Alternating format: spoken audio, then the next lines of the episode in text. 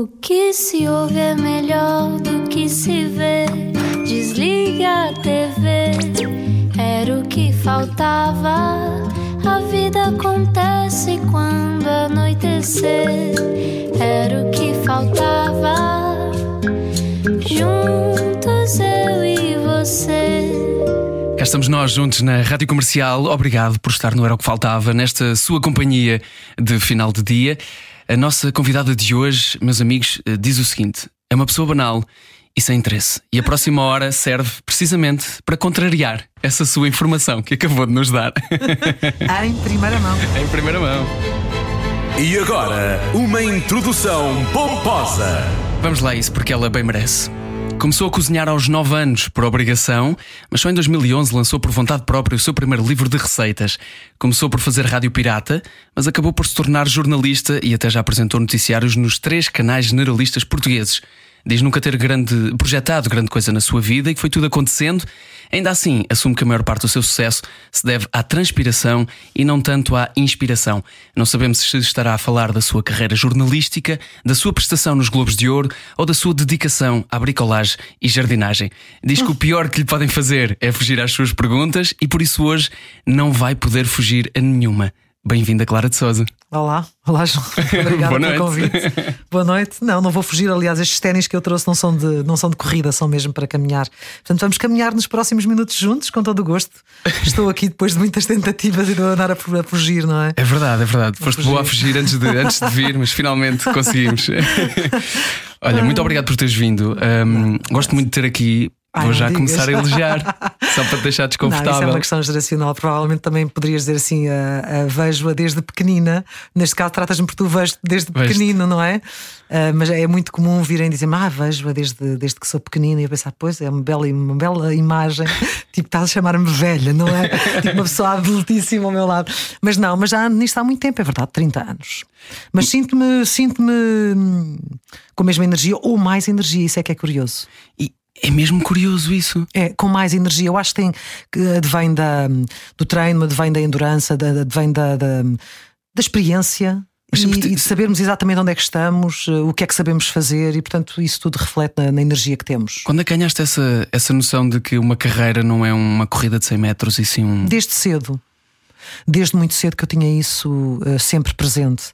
Sempre achei que, hum, que precisava de trilhar o meu caminho, devagar, mas que fossem passos se- sempre seguros. E sempre encarei a minha profissão, em, em- tanto na rádio, como depois na, na TVI, como depois na RTP, como um processo de aprendizagem sempre. E eu sempre senti que no dia em que eu tivesse que crescer, isso só, só conseguiria crescer mais da minha profissão trabalhando muito e dedicando-me muito. E foi isso que foi acontecendo de forma natural. Nunca houve aquela coisa de. ah, por exemplo, eu entrei para a SIC Notícias ah, com o Pedro Mourinho e com a Ana Lourenço, ah, mesmo no arranque, em 2001. E na altura eu nem sequer pensava que queria ir para a SIC, porque eu estava na SIC Notícias, o projeto fantástico que era a SIC Notícias há, há 21 anos, a CNN portuguesa como nós lhe chamávamos, fazer televisão 24 horas por dia era assim, tipo, que loucura, isto é um sonho para nós. E não havia qualquer ideia de, ah, daqui ir para a SIC. E depois isso foi, a SIC surgiu por, por convite interno, mas sem eu, na altura, sequer estar a pensar nisso. Lá estão as coisas que tu não planeias. Não planei, não planei, tal como não planeava fazer televisão, eu por mim. Ah, e isto não denota falta de ambição, às vezes é mais aquela questão de eu gosto tanto dos locais onde estou E quando não que me gostas, custa projetar fora, uh, para fora deles. É fácil quando, mudar quando não quando não gosto, gostas? quando não gosto, como foi um dos casos, uh, sofro, sofro imenso. Sofro imenso, mas também não me mexo à procura, não movo influências, não ligo a pessoas uh, para me ajudarem a resolver o assunto. Isso é algo que eu nunca fiz. Não acredito que alguma vez faça, porque também não tenho os contactos deles e, portanto, e além de mais, também estou muito feliz no sítio onde estou. Eu estou na melhor estação possível uh, e é onde eu pretendo ficar durante muitos e longos anos. Olha, mas na tua infância, ao contrário de se calhar alguns colegas teus, não brincavas aos jornalistas? Não, não, não brincava aos jornalistas, mas ah, era sempre muito. ah, era, era sempre muito conversadora. Era aquela que se colocava em pé para, para assumir ali ah, o comando e começar a dizer quem é que ia para onde, tu vais para ali, tu vais para lá e tudo mais. Sempre muito, muito comunicativa. Isso sim, sempre foi um traço desde muito pequenina. A minha mãe dizia-me isso, e é uma coisa que eu nunca me esqueci: que eu era preciso carregar no botão para desligar, porque além depois de contar tudo aquilo que tinha acontecido na escola, só queria conversar, conversar, conversar e explicar muito bem desde, desde muito pequena. Portanto, essa componente uh, de comunicação já eu acho que acaba por ser inata, mas depois é muito trabalhada e tudo o resto depois advém de, de um enorme esforço, muitas vezes mesmo no limite, muitas vezes à beira da, da exaustão intelectual. Como, como, foi, por exemplo, o arranque da SIC Notícias, para todos nós, uh, mas que depois tu olhas para trás e dizes que bom, ainda bem, valeu a pena, e voltaria a fazê-lo de novo. Como é que se, como é que se ganha a consciência de que estás numa exaustão intelectual? Quando começo a ficar disléxica, quando começo a trocar as palavras. Eu habitualmente articulo bem. Uhum. Quando começo a desarticular, percebo que estou com um cansaço intelectual. E é, e é, natural, porque há alturas em que acumulo muito trabalho, além do trabalho eh, na parte jornalística. Como sabes, tenho um hobby que, sendo hobby, quase que podia ser uma segunda profissão, porque eu encaro eh, da forma mais profissional possível. Não gosto uhum. de fazer as coisas de forma amadora. Eh, quando, ainda por cima, sendo uma profissional da área da, da comunicação, é? da comunicação social, mas também da televisão, da imagem. Eu sei editar, sei, sei, sei, montar as minhas peças, faço isso tudo sozinha. E portanto tenho uma parte, sou esteta também em termos de imagem, eh, como é que deve ser um layout de uma página. Não, não me passaria pela cabeça fazer um, fazer um site que, que eu não olhasse e, e, me rendesse a ele, uhum. fosse só postar umas palavras. Não, eh, que visualmente não fosse cativante, que não fosse bonito, não fosse um reflexo daquilo que eu, que eu gostava para mim. Portanto, trabalhou-se nisso até se conseguir esse resultado. Aí, obviamente, com, com, com ajuda, mas acabo por ter sempre uma abordagem muito profissional a tudo o que faço também em termos públicos. E acho que é isso que faz sentido, porque. Uh, seria um bocadinho estranho se eu fosse tão profissional na minha profissão na, no jornalismo e depois numa área de hobby Desleixada. Fosse desleixada, fosse uma coisa super amadora. Não faz sentido. O que as pessoas esperam Sim. de mim é uma coisa profissional a todos os níveis. Portanto... É engraçado que ainda há bem pouco tempo te entreguei um prémio, precisamente nesse teu hobby, eh, numa, numa cerimónia de prémios onde estavam youtubers, influencers, Exato. pessoas do TikTok e bem... a Clara de Souza. e tu bem fizeste questão de, de estressar isso, não é? De dar destaque e deixando-me bastante embaraçada e bastante ruborizada. Mas eu acho que aqueles são... jovens todos. Mas eu acho que isso é uma grande mensagem também para eles. Eu acho que sim, sabes que eu agora já não estou a dar aulas, mas quando, quando dava aulas era sempre essa a mensagem que eu passava aos meus alunos, porque é muito fácil hoje em dia ter esta cultura do, do quero ser famoso e ra rapidamente, ou quero ter grande destaque, ser visível, as pessoas reconhecerem-me rapidamente. No matter what, uh, independentemente daquilo que tu dedicas ou não dedicas, o objetivo não é. Ou seja, é aquela, aquela lógica. Os antigos têm as frases corretas, que é muitas vezes o objetivo, o, o caminho é o mais importante. Não é? Uhum. E não o destino. E portanto, é no caminho que tu te consagras enquanto bom profissional e isso não se consegue de um dia para o outro. E há coisas que, por muito que tu sejas bom e que tenhas uh, talentos inatos, só consegues trabalhar com anos e com anos e com anos e é errando e fazendo certo e errando e fazendo certo para cada vez errares menos. Vais sempre errar, mas errarás sempre menos, preferencialmente. E isso só se consegue com anos. E depois há uma coisa que a idade também traz, que é aquela maturidade que. Que, que, que, se, que se vê que se vê que, não, que, que, se vê sem se ver, ou seja, que se transmite quase como uma energia. É algo que os mais velhos têm e que muitas vezes os mais novos não têm, que é talvez uma segurança, uma calma, uma certeza. Que faz com um que conforto. se tomem decisões diferentes, muitas vezes. Sim, e isso também a nível profissional, nomeadamente no jornalismo, é mais, não é menos. A idade no jornalismo por muito digam, ah, e tal, as mulheres ficam velhas e ficam isto e ficam aquilo, de facto é uma coisa às vezes complicada para nós, mulheres, começamos a envelhecer no ecrã, toda a gente a ver, não é? A engordarmos, a envelhecermos, é uma chatice. Depende do que é que, como é que nós lidamos com isso. Excepto como tu ficarem mais bonitas ainda. Ah, isso aí não, não, isso não é, não é mas muito obrigada. Mas não é assim, mas, mas agradeço-te. Uh, agora, eu, sabes que eu tenho um compromisso com a verdade, portanto sei que não é assim. Eu também, eu também. e sou a primeira crítica. Mas eu acho que a idade nos traz mais do que menos. E traz-nos aquilo que, que não há que não há nada que tu possas ver com os olhos que, que te traga, que é essa certeza, essa esse reassurance, sabes, essa essa essa convicção às vezes só no olhar, às vezes sem falar. Uh, isso só vem com a idade, essa segurança. Uhum. Sem dúvida. Falaste no caso específico de as mulheres em particular. Achas sim. que se continua a sofrer mais com esta questão que da mulheres, ditadura da idade? Sim, as mulheres sofrem mais. E sempre sentiste que por ser mulher, independentemente do meio onde estavas, mas já que é público e já que muitas vezes dás a cara, sempre sentiste que por ser mulher havia qualquer coisa a fazer a mais? Sempre a mais, sim. sempre a mais. Uh, eu, apanhei, eu apanhei o jornalismo, nomeadamente o jornalismo televisivo, numa fase de transição, quando foi a entrada das privadas em Portugal. O jornalismo era claramente uma profissão de homens. Mais velhos, na altura. Sim, por regra, mais, mais velhos. Uh, uh, tinha havido a Maria Elisa, uh, tinha havido também a Manuela Moura Guedes, tinha havido poucas, poucas mulheres que se tinham começado a afirmar ou que já, já se tinham afirmado verdadeiramente, mas era, apesar de tudo, uma minoria.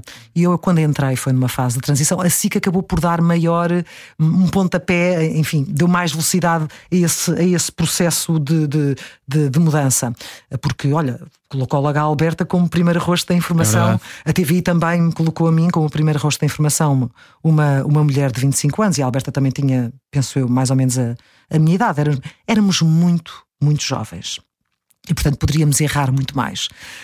Um, apesar de tudo, as coisas até acabaram por, por correr bem. Mas sim, uh, e sobretudo quando, quando tens al, alguma boa imagem, algum good looks, não é? Acham sempre que estás ali porque tens uma carinha laroca. É um bocadinho isso. Mas lá está. Também não podes culpar as pessoas por isso. É, é, foi muito, foram muitos anos foram muitos anos em que os homens é que eram a voz da razão, a voz credível, a gravata, não é? A voz grave, a autoridade. Mas não culpando, como é que se para de perpetuar essa coisa errada? Trabalhando, provando, eh, não, não, não, não desiludindo as pessoas, eh, preparando, trabalhando muito, preparando para debates, para entrevistas, para tudo isso, para as pessoas dizerem assim: olha, por acaso ela fez uma boa entrevista, olha, grande debate que ela moderou.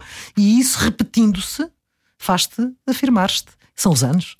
E são os anos que fazem isso, não é? Não é uma coisa de um ano, são, é de vários anos. Tiveste também. Vê bem, eu estou há 30 anos. Eu na televisão comecei, sem contar com a RTP, aquele é desporto que eu fiz. Um é com H. Um é com H. H é. Antes, por cima, um erro ortográfico. Bom, não fui eu que inventei aquilo, portanto, eh, eu só fiz aquilo. Uh, em 1993. Portanto, vai fazer no próximo ano, dia 20 de fevereiro, 30 anos. 30 anos. Portanto, e quando é que eu posso dizer que, que sinto que atingi aquele ponto de verdadeira maturidade profissional, um, aquilo que habitualmente se diz o, o pico da carreira? Uhum. Eu diria que para aí há, há uns 10, 15 anos, talvez 10, 15, sim, 10, 15 anos por aí, quando finalmente cheguei ao Jornal da Noite, ainda tive com o Rodrigo a fazer dupla durante bastante tempo, e eu acho que foi a partir daí que eu sinto que apurei. Portanto, são muitos anos, e é eu acho que é por isso que as gerações mais, mais jovens que queiram uh, entrar nesta área têm que estar conscientes, têm, têm de estar eh, conscientes. Uh, é que um, ehm, isto dá muito trabalho e que é na prática e é naquilo que nós mostramos no dia a dia que nos construímos como melhores profissionais. Hum. Portanto, tenham paciência. Uma vez ouvi o Manuel Lisgosta dizer que nos primeiros 10 anos ninguém te liga nenhuma, tu passaste isto para 15 neste momento. um bocadinho mais. Eu um vou fazer mais. 15 este ano, pronto, isto eventualmente vai começar. Olha, com certeza, é... com certeza. Acho que já tens aí um novo programa, parabéns, não é? Sim. Muito obrigado, muito obrigado por cantar os Beatles aqui. é, e falaste sobre essa questão de chegar ao aquele que se foi o auge, não sei se utilizaste auge ao pico. É a mesma coisa, vai dar ao mesmo. É quando tu sentes de facto estás ali naquele ponto em que. Mas sentes... da maturidade, não da carreira. É isso? Eu São coisas diferentes, ou não? Da neste... maturidade e eventualmente da, da carreira, no sentido em que em que te sentes pronto para verdadeiramente pronto para tudo okay. uh, na tua área. E o que é que vem uh, depois? Quando estás pronto para tudo? O que vem depois é, é continuares a manter, porque é muito fácil também e tens vários exemplos uh, de, de quem acha que chegou ao topo e não tem que, é o fim. que trabalhar. Não, uh, tem sempre que trabalhar, porque felizmente esta profissão é uma profissão de atualização e estamos, temos de trabalhar até, até ao fim e estarmos sempre atentos àquilo que nos rodeia. A partir do momento em que tu achas que isto é. o topo é o, é o fim do caminho, não é. Não é. É aproveitar o facto de teres essas capacidades, essas competências, mas para continuares a trabalhar, obviamente. Mas com maior segurança. É muito melhor estás a trabalhar com, com, completamente com, com uma segurança interior muito forte do que estar sempre naquela dúvida: será que vou fazer bem? Será que não vou fazer bem? Uh, eu acho que isso aí não, não se coloca já ao nosso nível. Nós queremos é sempre trabalhar para termos a certeza que, de facto, com tudo aquilo que já temos, faremos certamente bem, sem, sem grandes stresses, sem grandes nervos uhum. de entrada de principiante, não é? Nunca sentiste o medo do conforto? Não, não, mas nunca é. Eh, mas lá está. Mas a questão é: nunca estás demasiado confortável, mas a certeza de que tu estás no no ponto certo da tua carreira e das tuas competências para desempenhares aquilo sempre muito bem. Agora, não podes chegar lá e simplesmente, ah, agora estou aqui, sei fazer isto muito bem, nem sequer me vou preparar para, para fazer esta conferência, para fazer este debate. Não, isso não, esquece. Estamos a falar em termos quase que. Hum, formais de, de, desempenho pessoal. Tu sabes que uhum. estás ali, estás naquele pontinho de rebuçado que podes fazer o que tu quiseres, mas tens que trabalhar, obviamente, para, para mostrar que, que és uma pessoa preparada, sem dúvida. De onde é que vem essa garra toda? Qual garra? Essa tua garra? Opa, uh, não sei, não sei. Uh, eu não concebo a, a, vida sem, sem garra, não é? Porque a vida é, é a vida é isto e depois tu morres. E portanto, se não tens alguma garra, alguma alegria, algum espírito de bom, vamos lá aproveitar, aproveitar isto enquanto cá estamos da melhor maneira, apesar das, das tristezas, apesar de, dos momentos mais duros, apesar de, uh, de tudo, das desilusões. Uh, que exemplo é que tu deixas também aos teus filhos, não é? Eu passei a fase de deixar-te de olhar para cima e agora só olho para baixo. Uh, e tenho que tenho que continuar com a minha energia, porque a minha, a minha energia é daquelas coisas que vêm de família, eu acho. acho eu, não sei. A tua mãe e a tua avó era, eram pessoas de. Eram super fortes. Garra super. também. Sim, sim, sim, sim. Eram bastante fortes e estavam, estavam sempre com com a pica toda, como se costuma dizer. Uh, eram super trabalhadoras também. Mas. Um, elas são, são uma inspiração para mim. E, e eu já não, já não penso, já não penso que se vou desiludi-las, não vou desiludi-las porque, porque sei que isso não aconteceria, mas, mas, uh, mas sim, talvez, talvez esteja, esteja cá dentro, não, não sei, eu cresci a vê-las assim, uhum. não é? E tu muitas vezes és aquilo que também o que te constróis enquanto cresces, num, os exemplos que tens na, na, tua família, no teu lar, do teu pai, da tua mãe, da tua avó, de quem te esteja a criar, das pessoas que são uma referência para ti e, tu, e que tu muitas vezes és sem, sem dizer eu quero ser como aquela pessoa. Isso às vezes até corre mal, porque depois queres ser e não, é nada, não tem nada a ver, não é? Mas tens que ser aquilo que tu és, sem, não podes ser outra coisa, senão aquilo que tu és. Um, se tens energia, tens que encontrar maneiras de, de, de, encontrar ânimo na vida, coisas positivas na vida. E eu sei que sou uma privilegiada nesse aspecto. Eu sei que há pessoas que, que trabalham imenso para levarem uma miséria de salário ao fim do mês. E, no entanto, às vezes o, que me deixa bastante espantada é como é que essas pessoas têm uma capacidade, muitas vezes, para ter tanta alegria, não é? E para sorrir e para, e para vamos embora, vamos para a frente, um espírito de sobrevivência, de subsistência e, pá, e são também pessoas super inspiradoras. Eu, nesse aspecto, até posso dizer que tenho uma vida privilegiada. Para mim, até é fácil ter pica, ter energia, ter ânimo, porque depois tenho tenho, não, tenho, não tenho propriamente carências financeiras, não é? Mas isso é porque valorizas aquilo que tens também. Claro que sim, claro que sim. Eh, e é o que eu te digo, uh, isso está em mim. A minha, a minha, eu venho de uma família que não, não tinha nada disso, e no entanto havia esse ânimo. Portanto, esse ânimo está, está em mim. Agora, eu não digo que se.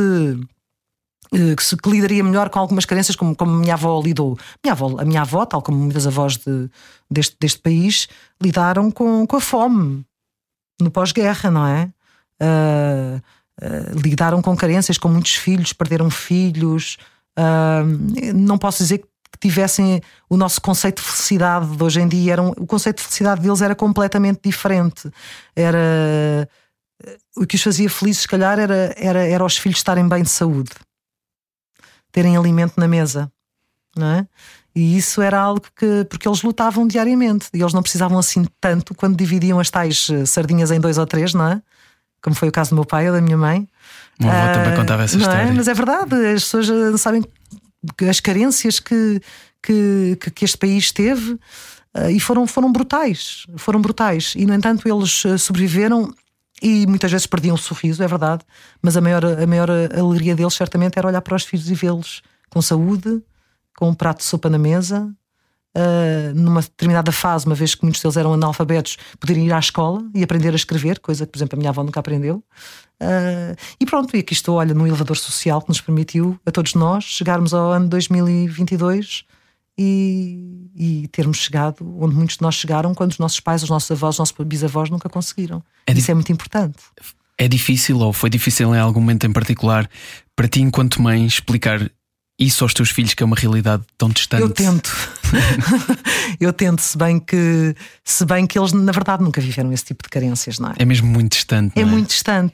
Mas eu falo sempre, eu tento sempre falar nisso, se bem que hum, eles não se lembram. Eles já viveram Uh, já, já nasceram e já viveram numa família que, tanto, enfim, de um lado como do outro, já na fase em que eles surgiram já não havia grandes dificuldades, mas ainda hoje tu tens famílias com muitas, muitas, muitas dificuldades. Claro que sim. E que Infelizmente, infelizmente ainda tens. Uh, e que sabem o que é uh, não poderem pôr a comida no prato que gostariam, como gostariam.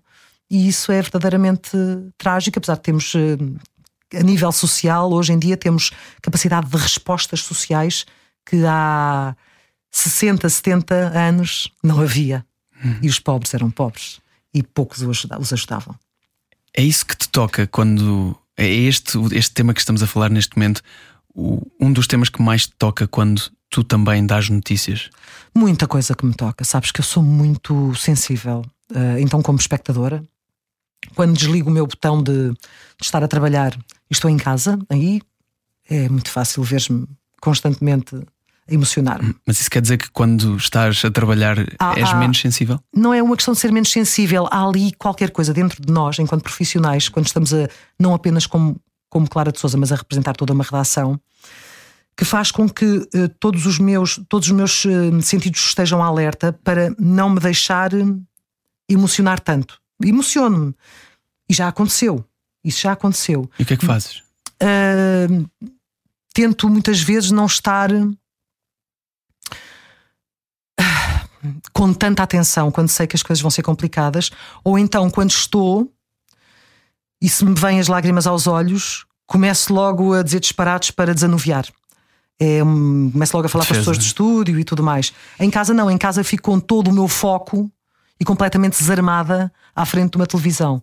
Que eu acho que é aquilo que habitualmente acontece às pessoas que não. Claro. Aos, aos, telespectadores normais. E, por exemplo, este, este, este período que nós estamos agora a viver tem sido um período muito. muito complicado. A esse nível. Pronto, eu não me vou emocionar aqui contigo. Não sei se não mas é emocionaste é muito, já um bocadinho. Um bocadinho, mas olha, é muito, é muito complicado. É muito complicado. É complicado também segurar esse barco de Bom, agora lembrando do Rodrigo a dizer que estamos todos no mesmo barco e estamos não é? e passamos por isto. Sim, mas... só que há barcos, há barcos e barcos, sim, pois. sim, sim. mas, mas foi difícil segurar essa questão de eu tenho que passar esta informação e falar sobre questões tão difíceis como esta que estamos a falar agora, incluindo a saúde mental, a pobreza, uh, hoje em dia guerras e aguentar todo esse mundo interior que existe sim, na Clara de Souza. E encontrar de casa. escapes, não é? E encontrar alguns escapes. Uhum para, para diluir um bocadinho tudo isso. Mas isso tem que estar sempre presente. Para nós, enquanto jornalistas, isso vai ficar connosco sempre presente, até no dia em que nós não estivermos a trabalhar enquanto jornalistas. Um jornalista é jornalista até ao fim, esteja ou não a desempenhar a sua profissão.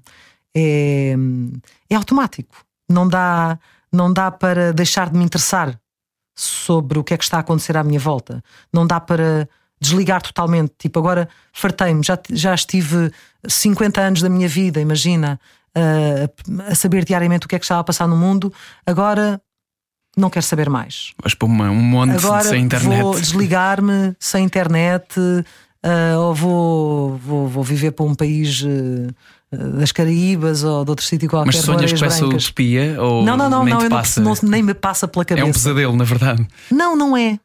Não é eu gostaria de estar ligada até ao fim e com consciência.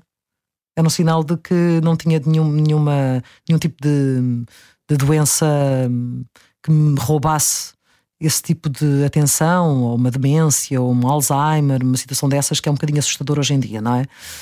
Um, até me podiam roubar outro tipo de capacidades motoras, mas a parte intelectual para mim seria sempre mais complicada. Sem dúvida. É verdade. Eu até posso não conseguir andar, ok? Mas uh, gostaria de ficar sempre a conseguir pensar. É, é isso. A, a, firmeza com que tu dizes isso é. Não, mas é verdade, mas é, é verdade, é verdade.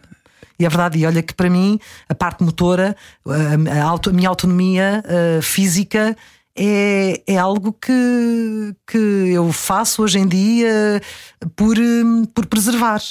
Uhum. Por preservar, por continuar a manter-me ativa, a ter a minha ginástica três ou quatro vezes por semana, puxar no duro para, para levar o meu corpo para ganhar força, para não, pronto, para não ficar fraquinha, não é? Uh, e para ter mais capacidade muscular daqui a uns anos e, portanto, ter, estar mais robusta. Eu admiro imenso aquelas pessoas que chegam aos 90 anos e que são autónomas, que são intelectualmente, que estão bem, que pensam bem, comunicam bem, ainda se movimentam bem, são uma inspiração. Porquê é que não podemos ambicionar isso? Se há coisa que eu olho, É há, há bocadinho disse, deixa que as coisas aconteçam. Eu, obviamente estou a trabalhar para que, para, pelo menos na parte motora, para conseguir chegar em condições e se tiver sorte, não, não tiver nada que me atropele pelo caminho. Mas isso sim, isso é uma inspiração. Eh, ainda há uns tempos estávamos eh, no jornal com, eh, com um testemunho de um. Aliás, ele era judeu, norte-americano, porque fugiu para os Estados Unidos eh, quando, quando da Segunda Guerra Mundial. Ele tinha 98 anos, acho eu. Ele estava a deixar o testemunho dele, precisamente como é, como é que tinha sido a fuga na altura com os pais. E foi tudo a propósito de agora desta questão também da fuga dos pais com as crianças Sim, na claro. Ucrânia. Ah, e eu fiquei, meu Deus, isto é uma inspiração. Eu quero ser assim quando chegar aos 98.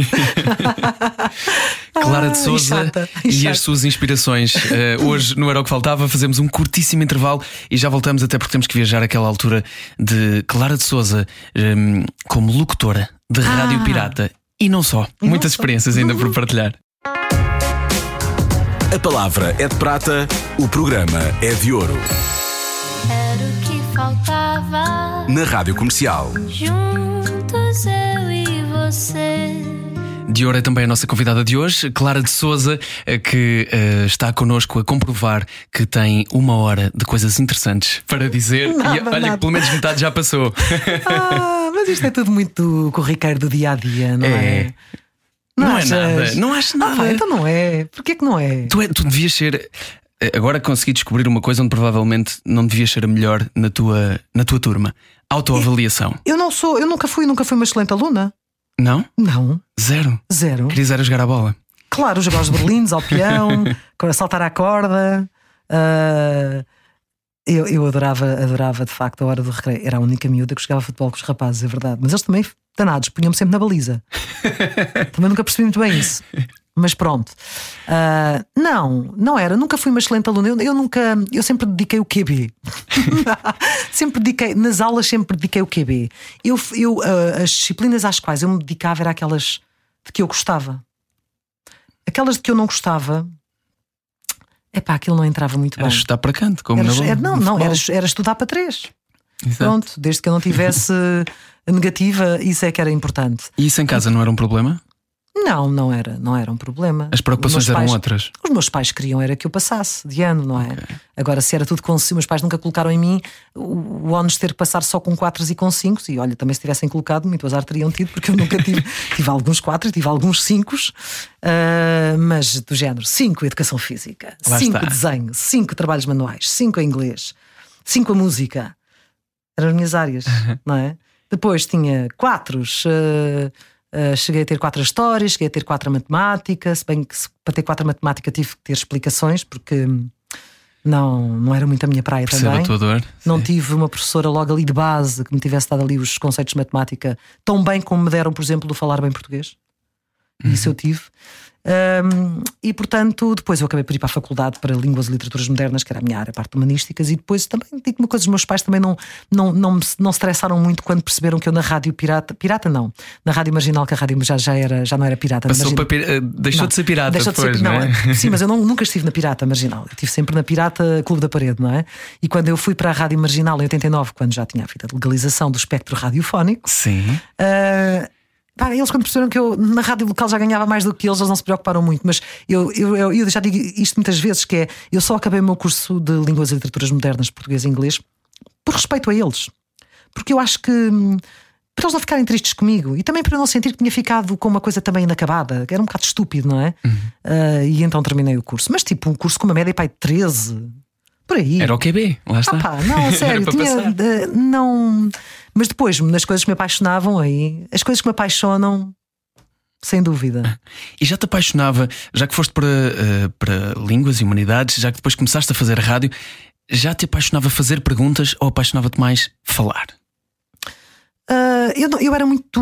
Eu, eu tive uma fase inicialmente, quando era miudinha, pequenininha, assim, a partir dos dois, três anos, em que era muito conversadora, não é?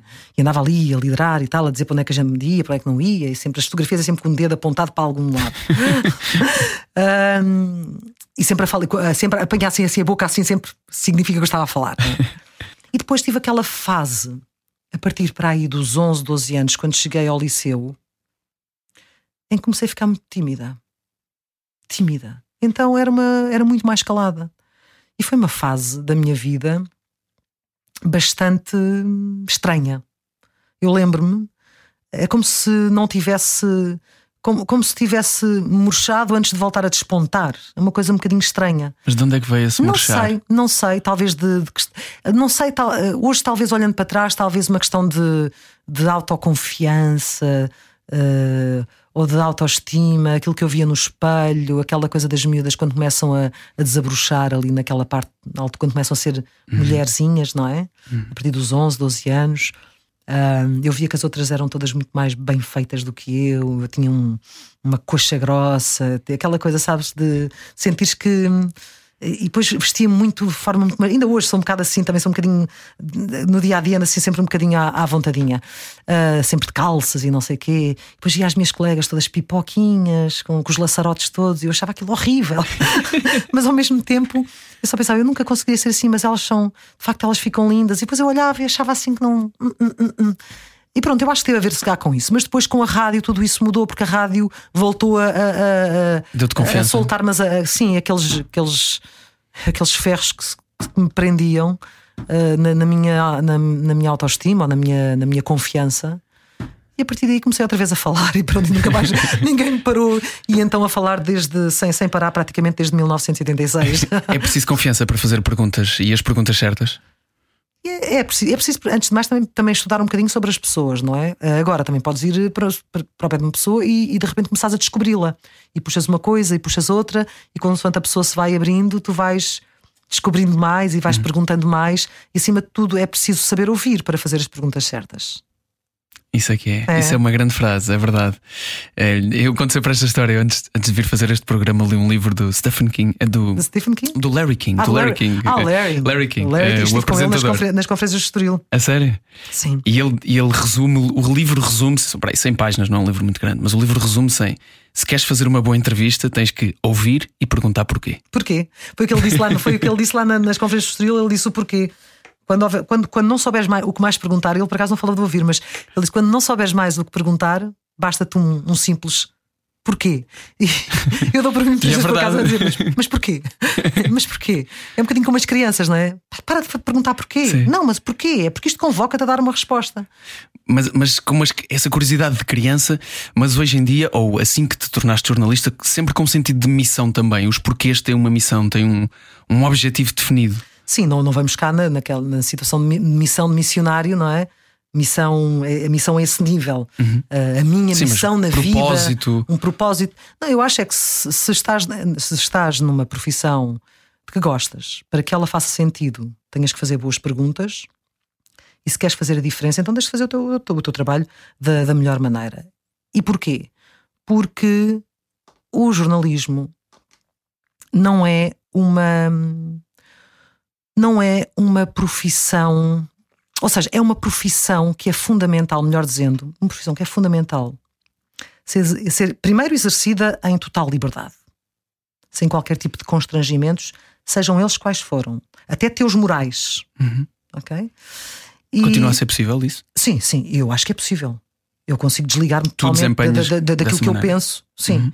Ah, e, e- e os meus colegas, pelo menos aqueles que eu conheço, aqueles com quem eu trabalho, porque os outros não, não estou a trabalhar com eles, não, ou nunca trabalhei com eles, não, não sei, mas estou a dizer, aqueles que eu conheço, mas eu acredito que sim, quer dizer, ahm, que o fazem, pelo menos na SIC, que o fazem em total liberdade, sem, sem qualquer tipo de constrangimentos. Ah, nunca ninguém me pergunta disso, qual é a primeira pergunta que eu vou fazer a determinada pessoa. Ou, ou passa para cá a entrevista que lhe vais fazer, ou pergunta-lhe isto. Nunca ninguém teve o desplante ou a ousadia de me, ah, de me dizer uma coisa dessas. Em Mal 30 se- anos. Mal seria. Não, até poderias dizer assim: ah, nunca te disseram, não te dizem agora porque, pronto, porque nesta, nesta fase mal seria. Mas se calhar há aqui. Não, na SIC nunca me fizeram isso. Ah, e, por exemplo, nem na TVI também. Na RTP tive uma situação um bocado chata, mas também não vale a pena agora, isto já passou demasiado tempo, as pessoas que lá estão já são outras. Ah, e, e o jornalismo é, um- é fundamental que tu o exerças da melhor maneira porque é um pilar fundamental de um Estado, de um estado democrático. E quando eu digo que, que eu tenho que exercer todos os dias o melhor jornalismo que me é possível, é porque eu genuinamente acredito que tem um poder transformador no sentido de se do outro lado estiverem pessoas atentas, pessoas que uh, um bom jornalismo as ajude a pensar também melhor pela sua cabeça, a serem cidadãos, a civicamente mais responsáveis, mais atuantes. Eu acho que estamos a fazer um, um favor à democracia e a, e, a, e a toda a população. E portanto, nós não precisamos de uma sociedade amorfa. Para isso servem as ditaduras, não é? Para, para calar para calar tudo e para anestesiar toda a gente. Se bem que depois pode ser aí grupos dizer que nós andamos, nunca andamos tão anestesiados, mas isso. Mas também temos a liberdade, temos a total liberdade. Se quisermos andar anestesiados, temos a liberdade para o fazer. Se estivermos atentos, nunca estaremos anestesiados. Um, e eu acho que nesse aspecto o jornalismo tem essa função e, portanto, eu acho que tem que é, é nobre, é muito nobre. Não sei se é uma missão, mas é muito nobre e eu acho que nunca poderia fazer as coisas de outra maneira senão honrá-lo todos os dias, dedicando-me naquilo que faço. Afinal de contas, o Jornal da Noite é, é, é o programa por regra, mais visto da televisão portuguesa Sim. ou o jornal mais visto da televisão portuguesa. Uma, uma grande responsabilidade. É verdade, é verdade. É bonito ouvir-te falar sobre esse, dessa maneira, sobre isso. Mas é de coração que eu digo. Eu sei, eu sei, nota-se, mas é uma coisa que às vezes nós damos, um, e talvez isto seja geracional, não, não faço ideia, mas acho que às vezes é uma coisa que nós damos um bocadinho por garantido. O Jornal da Noite está lá e depois dá aquela hora e eles dizem qualquer coisa, sabes? E, e não se pensa muitas vezes sobre o quão importante e o impacto real de uma coisa dessas. É verdade. É verdade. E isso às vezes uh, uh, deixa-me um bocadinho preocupada, mas eu acho que apesar de tudo, isso, isso, isso, terá de mudar, isso irá mudar. Haverá, haverá ali um momento em que, se for ameaçado, será tão seriamente ameaçado que nunca o deixaremos morrer. E, portanto, uh, e nessa altura. Uh, haverá, haverá outras vozes que se levantam e haverá outras consciências que se levantam e que certamente contaminarão as outras. Mas eu acho que faz parte um bocadinho também da juventude. Eu, quando era mais jovem, também não me preocupava assim tanto como me preocupo hoje. E depois, com o tempo e com o crescimento e com a entrada no mercado de trabalho e com a constituição da família e com os problemas que tens, tens de pagar impostos, tens que fazer uma série de coisas. E depois, seres um cidadão atento faz parte. Portanto, isso também é algo que acaba por se construir. Mas, Mas, os jovens, em alturas em que querem viver a vida, não querem estar preocupados que é o político A ou o político B. É mais uma coisa que não se desliga. Mas tenho pena, eu gostava que eles. sim, sim, eu tenho pena. Eu acho que eu gostaria que, que fossem um bocadinho mais atentos a esse nível. Eu tinha pai sete anos quando vi o primeiro grande debate e por acaso meu pai não estava em casa, eu estava sozinha em casa uh, e, e vi, porque também na altura também só havia só havia um canal, sim, na verdade só havia um canal. Foi o grande debate entre o Álvaro Cunhal, o Olho que não, e o Mário Soares. E que foram longas horas. E eu, uma criança muito pequenina, ainda hoje tenho presente estar sentada a ver aquilo. A ver aquilo. E agora pergunta-me porquê. Ah, não pronuncio. É pá, duvido, não sei, não sei o que é que aconteceu. Se calhar porque não havia mais nada, não é? E eu sempre gostei muito de ver televisão, muito mesmo. Sim, havia, quando uh, não havia mais nada era uma parte fascinante. Não mais mas, nada. mas depois aqueles dois homens tinham uma maneira de falar que me encantava. Eu lembro-me que achava o Álvaro Cunhal muito bonito. Lembro-me disto. Isto com Achava muito charmoso. Pequenina, pequenina, tinha 7, 8 anos. 7, 8 anos. Achava um homem muito bonito. E, e me lembro também, gostava muito da forma como o Soares falava aquele ar assim meio. Estás a ver? Tinha aquela energia. E depois eles estavam. Pá, é uma coisa. Eu, eu lembro na altura estava a ver aquilo e estava, estava a ver aquilo, pronto. E hoje digo isso porque é que eu estava a ver aquilo? Provavelmente porque não havia mais nada para ver. Mas, mas já que falas de debates mas, e de... mas depois não me interessava propriamente pela política, apesar da política ser muito presente na minha casa, mas não me interessava assim muito por política. E hoje em dia sincero. na tua vida, apesar de. Na minha vida, mas faz parte, não é? Faz parte. Apesar de tu dizeres a frase o pior que podem fazer é fugir às minhas perguntas, tu continuas a entrevistar política. É, e depois o problema, sabes o que é que me entristece? É assim, mas é para me segue em frente, ele não quer responder. Está bem, mas as pessoas têm que perceber que ele não quer responder. E temos que perceber porque é que ele não quer responder. E tem que ficar bastante vincado porque é que não quer responder. Nem que eu tenha que fazer três vezes a mesma pergunta para depois dizer não quer responder, não é? Ai, não. Então, mas se, não, se quer responder, porque é que ele não responde? Responda! Responda! Ainda agora estava a ver um vídeo. Ah, olha esta história como eu de, também da Ucrânia uh, e da forma como também o Partido Comunista tem estado a responder a muitas situações, entre um não e um sim. Uhum. E não há um não, não um sim. Há rebel, bel, pardais ao ninho, vai para aqui, vai para ali. Mas é uma coisa comum, seja, seja com quem for, que não queira responder, não é? Vai dar a volta ao bilhar grande e depois acaba por não responder. Enfim, mas a gente insiste. Se não conseguirmos, nós também não podemos. Uh, acho que há alturas em que hum, o, o ónus fica do lado de quem não responde. O ónus mau, o peso mau fica Mas tem que ser claro, não é? Isso tem que ficar claro. Isso tem que ficar claro, sim, sem dúvida. Sem dúvida. Gosto dessa ideia. Clara de Souza, hoje não era o que faltava. Podemos continuar a conversar mais um bocadinho em podcast, Clara? Claro. É que tu dizes que não tens nada para dizer, entretanto, Já passaram mais de 45 minutos, está bem? Não passaram nada. Passaram, sim, senhor. Não, não passaram. passaram, sim, senhor.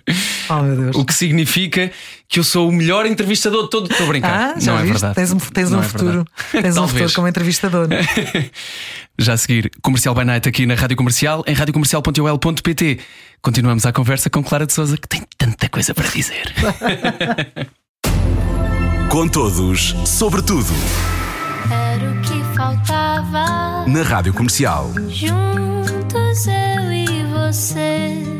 Estou muito surpreendido de continuar a conversa neste podcast. A convidada de hoje não tinha nada para dizer. Nada. E não acho é que na uma pessoa verdade não disse nada de interessante ainda.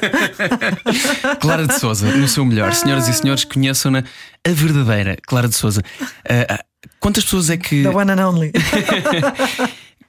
Qual é que é a percentagem de pessoas que te veem a fazer o teu trabalho que têm.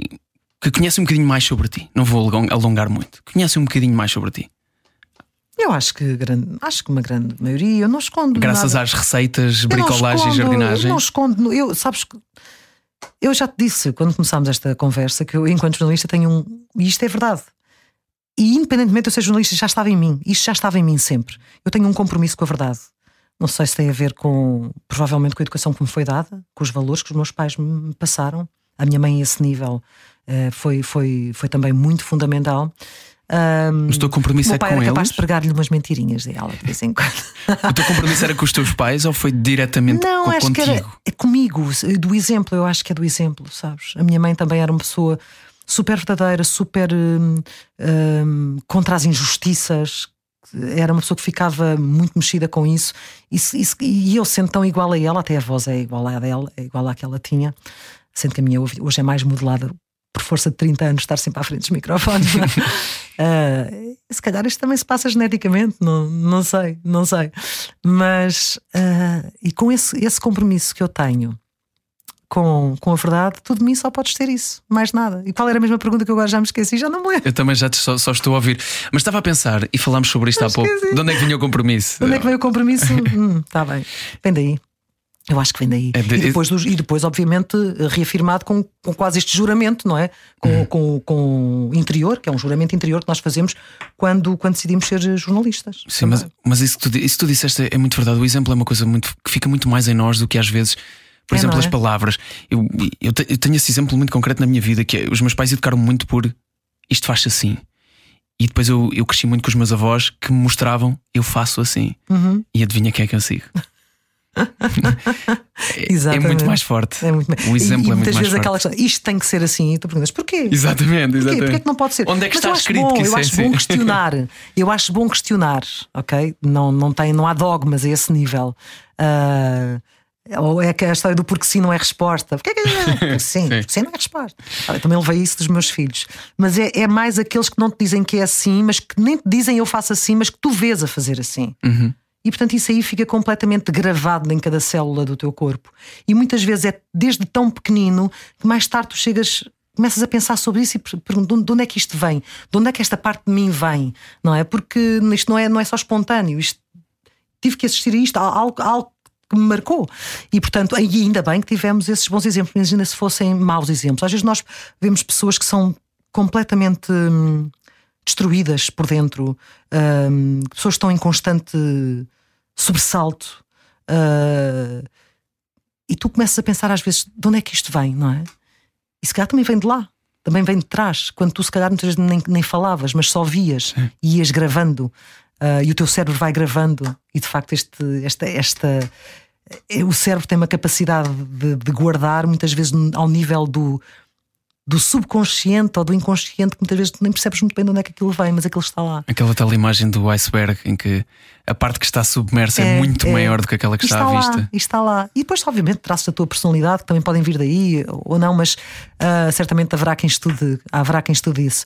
Mas, ah, eu há bocadinho já sei o que é que tu tinhas perguntado em relação ao meu compromisso com a verdade. Eu nunca, eu nunca. Era por causa da porcentagem das pessoas que me, que me conheciam. Eu nunca escondi de onde é que eu vim, do, o que é que eu fiz ou não fiz. Para mim sempre foi um livro aberto. Não tenho nada que me que, eu- que eu que eu achasse que me envergonhasse ao ponto de querer esconder. Não há nada. Obviamente. Não, isso, isso é só ridículo, nomeadamente quem, quem gosta de reescrever a sua história. Estás a ver? Tipo aquelas cenas de para mostrar que já fazia coisas fantásticas aos 3 ou aos 4 anos, estás a ver? Aquelas cenas assim, não é? Um... Nunca sentiste essa necessidade de dizer que sempre sonhaste fazer isto e que já ah, não, A única coisa que eu te digo quando era pequenininha era que de facto eu estava sempre com um dedo no ar, sempre ali a, a dizer aos, oh, vai brincar para aqui, vai brincar para ali, não sei o quê. Isso era verdade, isso estava muito em mim. Agora, de resto, a questão é os meus pais, de onde eles vieram. Eu, para mim, ainda é mais orgulho. O orgulho que eu tenho ainda é maior uh, por ter conseguido, no fundo, aquilo que eles não conseguiram, porque foi para isso que eles também trabalharam. Uhum. É? Foi o legado deles. Foi o legado deles e, aqui, e é também o meu retorno para eles. Uh, uhum. Que puderam, a minha mãe da parte, o meu pai, bastante, puderam uh, testemunhar neste, neste mundo. E portanto, Nesse aspecto eu não tenho nada a esconder. E depois, mesmo a minha, a minha, o meu gosto pela cozinha, que poderia ser na altura, as pessoas me disseram: ai, vê lá, isso é contraproducente, isso vai arrebentar com a tua credibilidade enquanto jornalista. Por cozinhar? Por cozinhar, sim. Porque ninguém sim. cozinha, ninguém mais cozinha, não é? Não, mas a questão é: quando tu queres ser mau com as pessoas, tu usas isso. Quer dizer, uma pessoa que queira ser má comigo, mas é claro, quem? É cozinheira. Isto tem um, um caráter negativo. Mas eu vou-te dizer que é para o lado que eu durmo melhor, eh, porque na verdade eh, eu consigo ser jornalista, ser cozinheira, ainda faço uns trabalhinhos de bricolagem. Bem bonito. Se precisares de mudar lá as lâmpadas, fazer ligações elétricas, ainda olha que eu tive 5 eletrotecnia, portanto, ok, isso não está cá, isso não está cá. Não, e, e sou muito hum, handy woman, né? sempre, sempre com os materiais todos à mão para ajudar quem for preciso. Portanto, não, não precisas chamar o Mr. Electric que eu vou e resolvo. Portanto, não, não, que, o que é que isto tem a ver com a tua credibilidade enquanto profissional do jornalismo? Não. Eu tenho é, hobbies diferentes em vez, de, se calhar, de ir para uma esplanada uh, beber, um, beber uh, uns cocktails, uh, fumar uns cigarros e falar com os amigos, se calhar vou para a cozinha porque se calhar na cozinha eu quero criar receitas, quero fazer o jantar para a minha família, para aqueles que eu amo, quero surpreendê-los e portanto é um processo emocional para mim que me relaxa. E é também um daqueles teus escapes que disseste que eram necessários quando o, a lente começa a ficar muito, muito fechada de sim, trabalho. Sim, sim, e... sim, sim, sem dúvida, sem dúvida. E há alturas em que ela é, é muito apertada, mas também uh, é, é hum, nem, nem, sequer posso dizer que, era, que é a minha ligação à terra, porque não, porque eu no jornalismo eu estou, estou sempre ligada à terra. É obrigatório que eu esteja ligada à sim. terra, porque o jornalismo e aquilo que eu faço não é sobre, não é sobre mim, nesse aspecto. Uh, e isso nós nunca nos podemos esquecer. É sobre o trabalho importante que tu tens para a comunidade, o trabalho importante que tu tens para a tua empresa, o facto de tu estás a representar uma redação que teve a trabalhar o dia todo para tu poderes ter eh, tudo alinhado para, para, para aquela hora e tu sabes comunicá-lo da melhor maneira. Tu és, na verdade, uma ponte que cria uma relação e se crias essa relação, quanto, quanto melhor for a relação que tu crias com o outro do outro lado, melhor para o trabalho de todos. Portanto, não é só uma coisa sobre nós. Portanto, tentemos não destruir isso e não tentemos eh, achar que. Porque isto é tudo muito passageiro, muitas vezes. O problema é esse.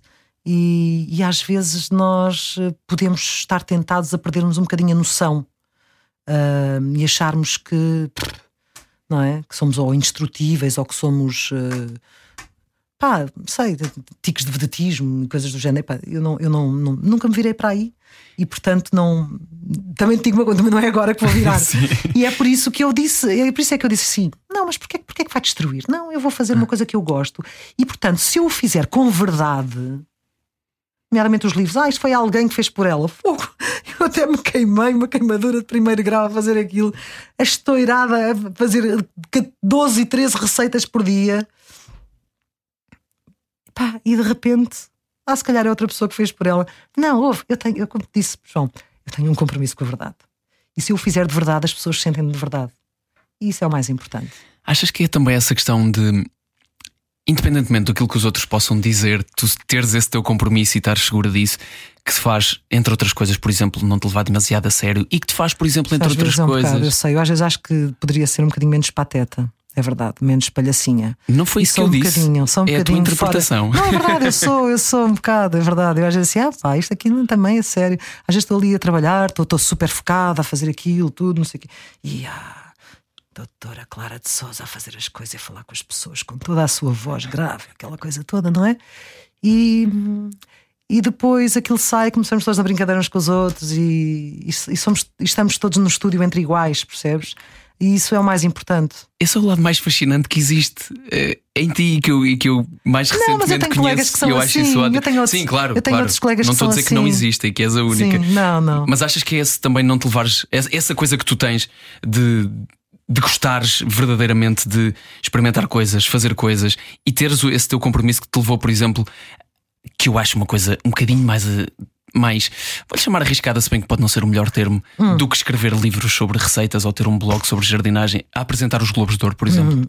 Hum, não, porque eu, eu na altura percebi que claramente na, na SIC eles precisavam de alguém que, que tivesse o peso que eu tinha na informação, não é?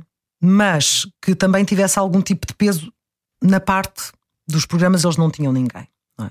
E na altura, quando, quando o Daniel me, me convidou, eu percebi claramente que o facto de eu, sendo jornalista, fazer outras coisas para além do jornalismo e isso ser público, que então certamente estaria mais bem colocada para fazer os globos da forma como ele queria. Mas eu nunca me preocupei muito de que forma é que isso me poderia afetar, porque percebi claramente que, independentemente da postura que eu tivesse, estar mais fancy, estar com o meu vestidinho cor-de-rosa, não sei o quê, pipi, pipi, pipi, também como noutros Globos também já tinha estado, que já tinha feito aquilo.